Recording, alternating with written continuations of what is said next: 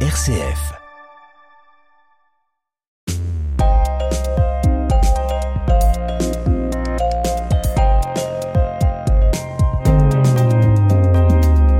Bienvenue à tous et à toutes dans ce nouveau numéro de Mon Parcours, Mon Entreprise, un magazine dans lequel on vous propose de découvrir les créateurs et créatrices d'entreprises sur le territoire de la métropole de Lyon.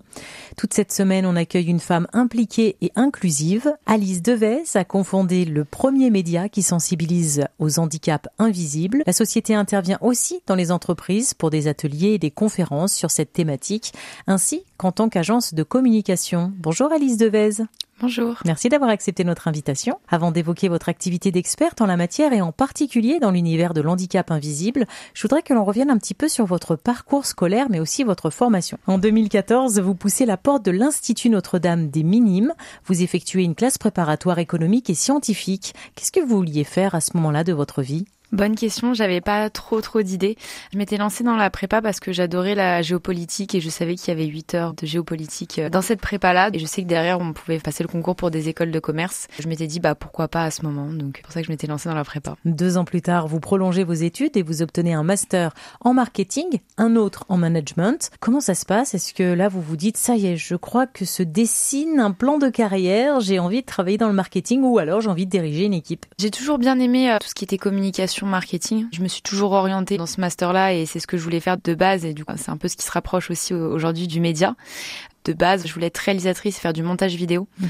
J'avais fait l'option cinéma, je me souviens au lycée et au final j'avais pas poursuivi donc Pourquoi? euh, pourquoi? Parce que j'avais des cours de cinéma, je me souviens les professionnels nous avaient dit que c'était vraiment très compliqué, que ça allait être plus de six mois de chômage ou finir par faire des films d'entreprise Mmh. et ça m'avait pas du tout tenté. Et du coup, j'ai m'étais dit si vraiment j'aime ça, ce sera mon passe-temps à côté. Donc voilà. Une fois vos diplômes en poche, vous intégrez le groupe Pernod Ricard en tant que chef de projet. Ça vous plaît? Ça me plaît. J'aime bien ce que je fais, d'être aussi dans des grands groupes, l'émission me plaise. Les équipes avec qui j'étais, ça me plaisait. Mais euh, je vais pas dire que je m'épanouissais non plus à 100% dedans, on va dire. À quoi ressemblaient vos journées de salarié à ce moment-là? C'était surtout faire des campagnes de pub en fait pour différentes marques, marques d'alcool. Et puis donc c'était s'occuper des réseaux sociaux, des films publicitaires. Quand on souhaite filmer, faire des reportages, des magazines ou même être réalisatrice, souvent c'est qu'on est en quête de sens. Là, au vu de ce que vous me dites en tant que chef de projet, peut-être que c'était le sens qui vous manquait? Bah clairement c'est le sens et puis surtout, enfin faire de la publicité pour des marques d'alcool, j'estime pas avoir énormément de sens dedans et je, je trouve pas ça le plus éthique euh, non plus. Donc euh, effectivement il manquait vraiment du sens à ce moment-là. Dans cette entreprise, vous y restez huit mois, puis vous travaillez ensuite pour le groupe Ziway. On prononce bien comme ça cette entreprise? C'est ouais, c'est ça. Ziway. Toujours en tant que chef de projet, pourquoi avoir changé d'entreprise? Pour les raisons que vous venez d'évoquer, vous cherchiez du sens, vous aviez envie d'aller voir ailleurs comment ça se passait? Alors j'ai changé parce que euh, déjà mon CDD n'a pas été prolongé à ce moment-là, vu que c'était euh, la fusion entre Pernod et Ricard et ils ont un peu viré tous les CDD. Et puis moi je voulais être euh, travailler dans une plus petite structure. En fait, euh, j'avais fait des stages euh, surtout dans des grands groupes. C'est pas là où je me reconnaissais le plus. Euh, moi, je préfère, je suis en plus quelqu'un d'assez timide, donc j'aime bien avoir une petite équipe, une petite structure. Et c'est pour ça, du coup, je cherchais plutôt start-up. Et à un moment, bah, je suis tombée dans une offre effectivement pour Ziway qui faisait des scooters électriques. C'est-à-dire, ils les fabriquaient? Alors en fait, c'est des scooters, c'est une location de scooters électriques. C'est pas eux qui les fabriquent, mais ils ont créé des stations d'échange de batteries un peu partout à Paris, aussi à Nice. On échangeait une batterie vide contre une batterie pleine dans une de ces stations et ce qui permet d'éviter la contrainte de la du temps de recharge en fait des scooters électriques et de pousser les gens à passer à l'électrique plus vite. Mhm. Que faisiez-vous, vous, précisément, à ce moment-là? J'étais chef de projet marketing. Euh, on est parti vraiment de zéro. Je faisais tout ce qui était euh, site internet, les réseaux sociaux, relations presse, euh, les Là, pour le campagnes vous étiez digitales. utile. Là, pour le coup, oui. Il y avait un impact. Et puis, en janvier 2023, votre parcours professionnel prend une toute autre tournure. Vous vous lancez dans l'entrepreneuriat parce que vous confirmez que vous étiez en CDI ou en tout cas en contrat long salarié chez Ziway. C'est ça. Alors après un parcours d'expérience professionnelle intéressante que vous nous avez présenté hier, est-ce que vous pouvez nous dire ce qui vous a conduit à créer votre entreprise Petite Mue? Alors ça a été un événement personnel. Je ne pensais jamais en fait me lancer dans l'entrepreneuriat pour euh, tout à fait honnête. Moi il y a deux ans on m'a diagnostiqué une sclérose en plaques et en fait suite à cette annonce donc Au final, je l'ai pas mal pris parce que je m'attendais tellement à pire parce que en fait c'est parti d'un IRM. On m'a dit que j'avais des lésions euh, dans le cerveau et la moelle épinière. Donc quand j'ai eu deux semaines après le diagnostic, je me suis dit ouf, ça va, c'est juste une sclérose en plaques. Mais bien sûr, cette phase de déni m'a vite rattrapé euh, quatre mois après, où j'ai vraiment compris en fait déjà l'impact du handicap dans ma vie personnelle, mais aussi professionnelle. Lequel? Beaucoup de fatigue chronique. C'est compliqué de travailler euh, jusqu'à 18-19 euh, heures comme je faisais avant. Moi, à 16 heures, j'arrivais plus du tout à me concentrer. Pareil pour voir mes amis. Bah, si je faisais un truc le vendredi, bah, le samedi, je devais me reposer et le dimanche, je pouvais recommencer à faire quelque chose, par exemple. Et puis, euh, les difficultés à marcher. Au moment du diagnostic, je pouvais plus du tout marcher. Ça a été quand même plutôt handicapant pendant plusieurs mois et c'est là, je continue toujours, mais c'est toujours trois séances de kiné par semaine pour reprendre. Que voilà, ça c'est tout l'impact en tout cas que ça a eu dans ma vie, mais je pense que la fatigue, c'est ce qui prenait la plus grande mmh. partie. On entend clairement un moment déclencheur, ce diagnostic de sclérose en plaques. Est-ce que la création, suite à ça, s'est faite en douceur, progressivement ou de manière très rapide, précipitamment? Au final, je pense que ça a été rapide parce que là, le média a un an et demi et ça fait que deux ans qu'on m'a diagnostiqué cette sclérose en plaques. Et le constat était aussi très rapide. Premièrement, en fait, en discutant autour de moi, je me rends compte que euh, il y avait énormément de personnes qui ont un handicap invisible, mais que personne n'en parle parce que c'est toujours très tabou. Pourquoi? Tabou parce que déjà le mot handicap fait peur. Les gens qui sont en situation de handicap, surtout invisibles, ils doivent se justifier constamment. Vous pouvez nous en lister quelques-uns? L'handicap invisible Oui. Toutes les maladies chroniques, le cancer, les maladies auto-immunes comme la sclérose en plaques, diabète de type 1 par exemple, l'endométriose euh, aussi euh, bah, qui fait partie des plus connus. On a aussi tous les troubles psychologiques et psychiatriques, donc dépression, anxiété, bipolarité, schizophrénie. Et là, il y a un vrai travail de sensibilisation euh, là-dessus aujourd'hui. Et puis euh, les troubles visuels euh, et auditifs partiels et les troubles du neurodéveloppement, donc euh, comme les 10, le trouble du spectre autistique, TDAH par exemple. Plus d'un salarié sur 10 est concerné par le handicap invisible. Est-ce que vous, avant d'avoir été diagnostiqué et d'avoir reçu ce diagnostic de sclérose en plaques, vous étiez au fait de cela ou alors mais pas du tout, la maladie invisible, handicap, ça ne vous concernait absolument pas? Pas du tout. Hmm. Et c'est là où ça m'a choqué. Je me suis dit, mais c'est pas possible. Et au final, ça touche 9 euh, millions de personnes en France et on n'en parle pas du tout. Là, je me suis un peu euh, pris une claque, on va dire, en me disant, mais c'est pas normal qu'on n'ait pas été sensibilisé avant. Hmm. Et même dans mon travail, en fait, le fait d'en parler, je m'en suis rendu compte que personne savait comment le gérer aussi. Et c'est là où c'est tabou aujourd'hui, c'est que vu que personne n'en parle, personne ne sait le gérer. Alors, ce tabou, vous ne le supportez plus. Vous décidez de cofonder euh, votre entreprise qui s'appelle Petite Mue. Souvent, les entrepreneurs, ils parlent d'envie de liberté. Vous, c'était presque viscéral, cette création. Oui, mais c'est aussi ma liberté parce que forcément, moi, j'ai besoin d'aménagement pour travailler.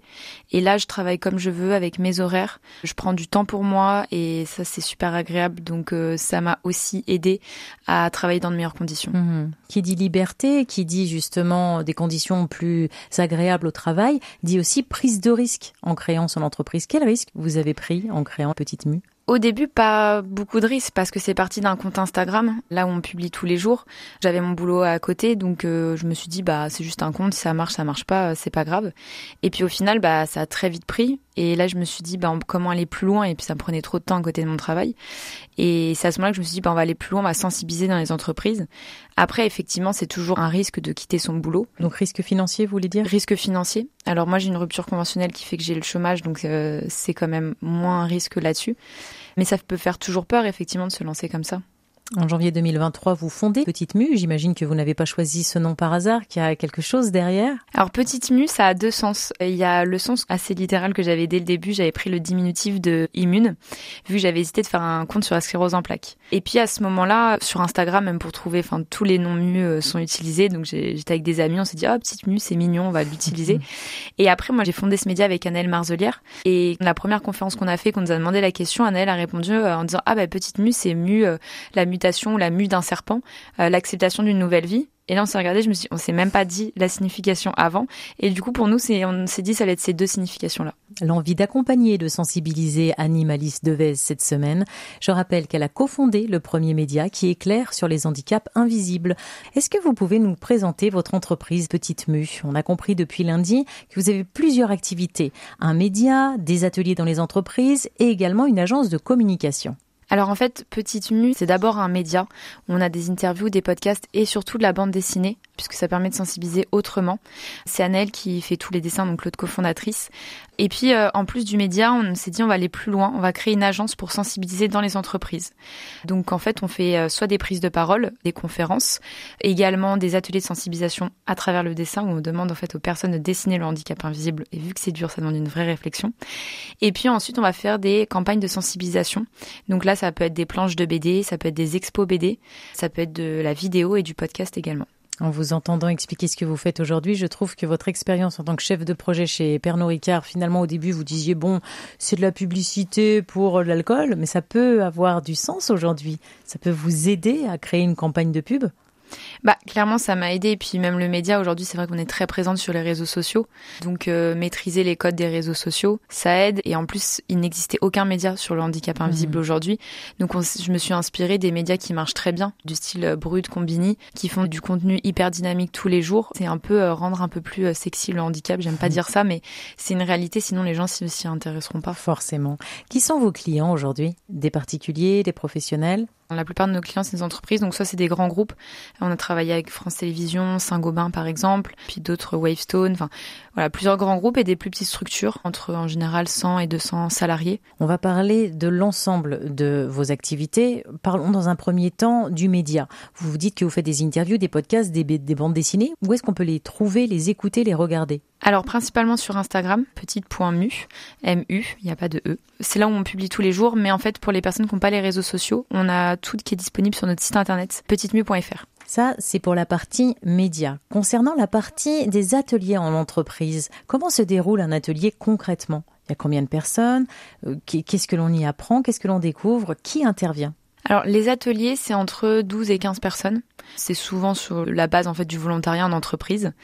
Euh, ben, on va commencer par euh, se présenter en fait avec Annelle et expliquer nos, notre vécu parce qu'Annelle est touchée de son côté euh, par des troubles psy et du coup on a une expérience très différente aussi du handicap et on se complète bien bah, toutes les deux là-dessus. Et puis on va déconstruire les clichés à travers de la BD. Et ensuite, on va demander aux personnes de, pendant 20 à 30 minutes, de dessiner le handicap invisible. Et c'est là on a toujours les meilleurs échanges parce que chacun, enfin, c'est tellement large, handicap invisible, que on va avoir des dessins sur des pathologies qui vont être différentes, sur mmh. des expériences de vie qui vont être différentes. Et du coup, ça permet vraiment de libérer la parole. Et l'objectif, en fait, de nos interventions, c'est que vraiment les personnes puissent déclarer leur handicap dans leur entreprise. Elles euh, le font pas par peur d'être discriminées et ce que je peux totalement comprendre.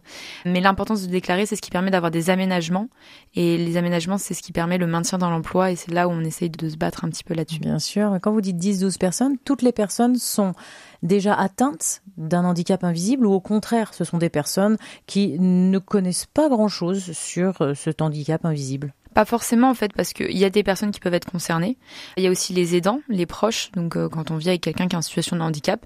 Et puis il y a des salariés qui veulent juste s'informer aussi sur le sujet ou qui sont pas du tout sensibilisés et qui veulent s'y intéresser. Combien coûtent les ateliers? Euh, Ça va dépendre en fait des structures parce que forcément euh, c'est pas en fonction de, du budget aussi qu'ont les entreprises, mais c'est autour de 1300 euros un atelier. La Petite Mue, c'est aussi une agence de communication. Où sont vos locaux? On n'en a pas vraiment, c'est surtout chez nous. Qu'est-ce que vous proposez concrètement et à qui en tant qu'agence de communication? Alors, je dirais qu'on est plus une agence de sensibilisation en fait que de communication. Alors, effectivement, on fait des campagnes de communication sur le handicap invisible, mais notre objectif, c'est surtout euh, la sensibilisation, rendre visible l'invisible, premièrement, et puis aider les personnes euh, qui sont concernées à pouvoir maintenir leur emploi et à, et à avoir des aménagements également dans les entreprises. Et combien coûtent ces prestations si on fait appel à vous pour euh, justement et sensibiliser au sein de l'entreprise, mais pas que, pour accompagner et aider des personnes qui sont handicapées bah, Ça, ça varie vraiment en fait parce qu'on essaie de faire des idées créatives par brief, on va dire. C'est des planches de BD. Est-ce que c'est des BD sur mesure, des BD qu'on a déjà réalisées?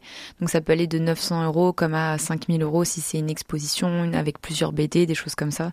En général, c'est au cas par cas. L'envie d'apporter un regard différent, de créer et d'accompagner ce partage sur RCF cette semaine grâce à notre invitée Alice Devez, cofondatrice de l'entreprise Petite Mue. Est-ce que vous avez fait une étude de marché avant de vous lancer ou vous vous êtes dit mais pas besoin alors au début, euh, mon étude de marché, bah, c'est venu de mon expérience personnelle puisque j'ai cherché en fait des médias qui sensibilisaient au handicap mmh. invisible. Mmh. Puisque quand on est jeune, on a besoin d'informations et quand on apprend surtout une maladie, d'avoir aussi d'autres parcours et de témoignages de, de personnes qui l'ont déjà vécu. Je me suis rendu compte que ça n'existait pas et c'est à ce moment-là que j'ai été choquée en fait de me dire qu'il n'y avait pas de médias sur cette thématique-là précisément. Après, effectivement, par contre, l'agence qu'on a fait euh, pour intervenir dans les entreprises, on avait fait une étude de marché. Il y a beaucoup d'agences aujourd'hui qui existent également. Par contre, on est les premières à proposer un contenu plus original pour sensibiliser à travers notamment de la BD. Euh, c'est vraiment là-dessus qu'on se focus en tout cas aujourd'hui. J'entends que la concurrence, elle n'est pas rude finalement si vous n'en avez pas. Mais comment vous faites pour vous faire connaître? Toutes nos interventions d'entreprise, c'est beaucoup Instagram et LinkedIn. Tous les jours, on poste. Et au final, là, on a fait à peu près 250 interviews, donc les gens vont repartager autour d'eux. Ça a pris tout de suite. Je ne saurais pas expliquer parce qu'on n'a pas eu vraiment une grosse stratégie de communication. Et puis après, moi, des fois, je contacte des influenceurs euh, sur Instagram en leur expliquant le projet et qui vont repartager comme ça euh, pour nous et pour nous faire connaître. Donc ça, ça nous a aussi aidé. Euh, donc voilà, c'est comme ça qu'on s'est fait connaître. Est-ce que vous avez bénéficié d'aide à la création d'entreprises? Si oui, lesquelles? Et sinon, pourquoi? J'ai bénéficié d'une aide de l'AGFIP pour la création d'entreprise, euh, vu que j'ai le statut euh, de travailleuse handicapée. Donc là, j'ai eu 6200 euh, euros. C'est la seule subvention qu'on a eu pour Qu'est-ce que vous en avez fait? Alors déjà, on a acheté un Mac pour faire du montage. on a acheté des micros également et une lampe parce qu'on n'avait pas tout ça pour faire nos interviews. Comment se porte votre entreprise aujourd'hui? Plutôt bien. Franchement, on est contente. Ça va faire un an tout pile qu'on existe et on a déjà une quarantaine de clients. On a limite des fois un peu trop de demandes, là, notamment parce que c'était la semaine européenne de l'emploi pour les personnes handicapées. Donc c'était une semaine assez intense. Ça commence à prendre et ça a été assez rapide, donc on est, on est vraiment contente. Et puis l'objectif, c'est de s'agrandir en fait et intervenir dans le plus d'entreprises possible. S'agrandir, ça veut dire embaucher des personnes, avoir une équipe euh, plus étoffée? C'est ça, parce que c'est vrai que nous, on n'a aucune étude dans le journalisme avec un L. Bon, on s'est lancé euh, comme ça. Je pense que ça peut être aussi intéressant de s'accompagner de personnes aussi experts sur le sujet. Est-ce que vous faites des bénéfices à ce jour, après presque un an d'existence? Aujourd'hui, oui, on fait des bénéfices. Qu'est-ce que vous en faites? Bah déjà, on les met un peu de côté pour pouvoir se payer euh, d'ici un an. En fait, on ne va pas avoir énormément de dépenses non plus à côté. Ça va être refaire un site internet, euh, ça va être euh, des fois nous aider sur certaines choses. Enfin, on passe par des prestataires. donc voilà, mais on n'a pas non plus beaucoup de dépenses en fait pour le moment. Votre métier est au cœur de l'humain de l'accompagnement, de l'aide, de la sensibilisation également. Est-ce qu'il existe dans votre métier des journées très compliquées, très noires? En fait, c'est les journées où on manque de temps et que à deux, entre le média plus l'entreprise, plus gérer 40 clients, plus le fait qu'on soit en situation de handicap, qu'on ait de la fatigue chronique et qu'on a envie de garder notre vie perso aussi à côté, c'est pas évident. Donc là, ça peut être compliqué et notamment bah, quand il y en a une des deux qui a une chute, une rechute par exemple, bah, on va se prendre aussi le travail de l'une et l'autre. Donc c'est là où c'est le plus dur à gérer. C'est vraiment se dire comment on met en place des choses pour essayer de travailler comment efficacement. Vous faites? En fait, je pense qu'il faut pas trop paniquer. Et moi, je me dis toujours, c'est pas grave si c'est un échec et ma santé passera toujours avant. Dans la vie, il y a des choses qu'on contrôle pas. Maintenant, je culpabilise plus et je me dis, c'est pas possible, c'est pas possible. Et puis voilà. C'est que ça se fera peut-être autrement différemment un autre mm. moment. À quoi ressemblent, à contrario, les journées faciles, les journées heureuses? Est-ce qu'elles existent? Les journées les plus heureuses, c'est euh, surtout quand nos journées d'interview, quand les gens viennent, qu'on rencontre les personnes, qu'on découvre leur parcours, qu'on échange avec eux. Moi, c'est mes journées que je préfère, ou les journées quand on est un peu en reportage, tournage.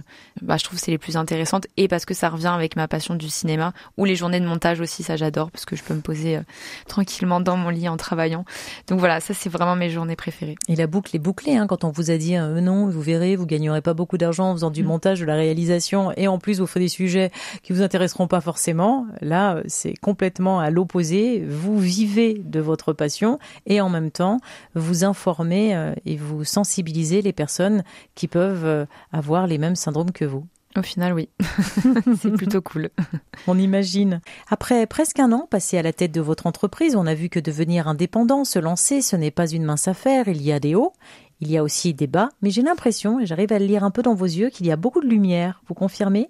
Je confirme. J'ai jamais autant euh, aimé ma vie qu'aujourd'hui, je pense. Tant mieux. Quel âge avez-vous aujourd'hui? 27 ans. À 27 ans d'être euh, épanoui professionnellement, c'est plutôt joli. Bah, je pensais pas y arriver, donc euh, je suis plutôt contente, ah effectivement. On imagine.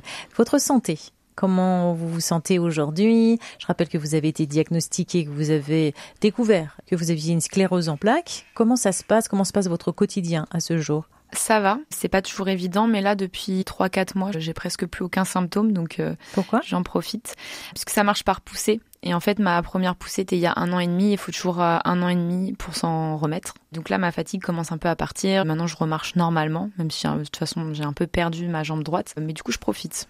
Je rappelle que c'est ce diagnostic qui vous a poussé à créer votre entreprise, Petite Mue. Aujourd'hui, est-ce que vous avez des projets, des envies, des ambitions pour votre structure à l'aube de sa première année d'existence? J'ai l'impression que la réponse est déjà oui, oui, oui, oui, oui. Et ben c'est exactement ça. Déjà notre premier grand projet, c'est qu'il y a les Jeux paralympiques cette année et on aimerait vraiment mettre la lumière sur ces Jeux paralympiques. Du coup, on a commencé déjà, on va lancé une première mini-série sur YouTube où on suit des joueurs paralympiques pendant leur entraînement. On part avec eux une demi-journée en fait et puis je les suis pendant l'entraînement. Et c'est pas forcément des personnes qui vont aller au JO hein, forcément. Ça peut être aussi des anciens entraîneurs, entraîneuses ou alors de toute façon les personnes ne le savent que deux mois avant s'ils vont au JO paralympiques ou pas. Donc c'est plutôt des gens qui ont fait du sport une force suite à un handicap. Quand vous dites que vous les suivez, vous les suivez dans leur quotidien, puis ensuite vous posez des questions. Quel est le but de cet accompagnement? Pendant l'entraînement, je vais filmer leur entraînement. J'essaye de les capter dès qu'ils font des petites pauses, euh, même s'ils sont moins disponibles. Et après, je fais toujours une interview avant et après euh, l'entraînement en dehors de ce projet de JO, est-ce que vous vous projetez l'année encore d'après, 2025-2026, ou quand on a une sclérose en plaques, on se dit, hmm, on va avancer jour après jour. Quelle visibilité vous donnez à votre entreprise? Moi, j'ai toujours plein de nouveaux projets. J'ai pas du tout envie de me restreindre. Je préfère me dire, euh, je vais faire le maximum, euh, continuer à faire le média, faire des nouveaux formats, à toucher le plus de monde possible. Enfin, mon objectif, c'est de plus exister parce que tout le monde serait sensibilisé au handicap invisible. Je pense pas que la sclérose en plaques ce soit un frein pour moi parce que ça m'a permis dans ma vie de me dire faisons tout ce qu'on peut faire tant qu'on peut et qu'au final en fait on se met des barrières pour rien et que moi il m'a assez triste à dire mais il m'a fallu avoir ce diagnostic là. On sait pas que j'étais capable avant et en fait je me suis dit de toute façon j'ai rien à perdre en soi. On peut pas dire ça mais un peu l'urgence de vivre on va dire. Il faut arrêter de se mettre des freins et puis il faut avancer quoi. Avec votre expérience, Alice Devez, quel conseil vous donneriez à un jeune, voire même à un expert hein, qui souhaite se lancer dans l'entrepreneuriat, mais en particulier dans votre secteur d'activité? Je pense qu'il faut déjà se faire confiance. Il faut se lancer dans quelque chose dans lequel on croit vraiment, où on se retrouve dedans. Effectivement, on l'a dit, l'entrepreneuriat c'est pas forcément facile. Donc si c'est pas quelque chose qui nous plaît, ça sert à rien. Et puis je pense ne pas avoir peur de rater. On en tirera toujours quelque chose de positif, ça j'en suis persuadée comme n'importe quel événement euh, dans une vie. Se faire confiance et au pire, bah, si ça foire, ça foire et puis c'est pas grave. Enfin, je veux dire, la vie ne s'arrête pas à un échec entrepreneurial par exemple. Quel regard vous portez aujourd'hui sur votre entreprise, Petite Mue? C'est vrai que c'est un peu comme un enfant. C'est ce qu'on disait bah, avec Annelle, on a monté toutes les deux ce média, on a l'impression d'avoir un enfant en, commun et d'avoir signé qu'on est un, mariage et on, espère ne pas divorcer dans notre vie. C'est plutôt ça, un peu un enfant qu'on essaye de faire grandir en fait. Et aussi beaucoup de fierté parce que après je passe mes journées aussi pour que ça fonctionne et qu'il se développe au maximum. Donc je suis plutôt fière effectivement d'en être arrivée là aujourd'hui. Merci pour toutes ces confidences, Alice Devez. Je rappelle que vous nous avez présenté tout au long de la semaine votre entreprise. On vous trouve facilement sur Internet petite mu, mu, tout attaché, tout en minuscule.fr ou sur les réseaux sociaux, je pense notamment à Instagram, petite.mu. On vous souhaite une très belle continuation. Merci beaucoup. Merci. Vous allez pouvoir retrouver cet entretien dans son intégralité sur le site rcf.fr et rendez-vous la semaine prochaine pour un nouveau numéro de votre magazine Mon parcours, mon entreprise.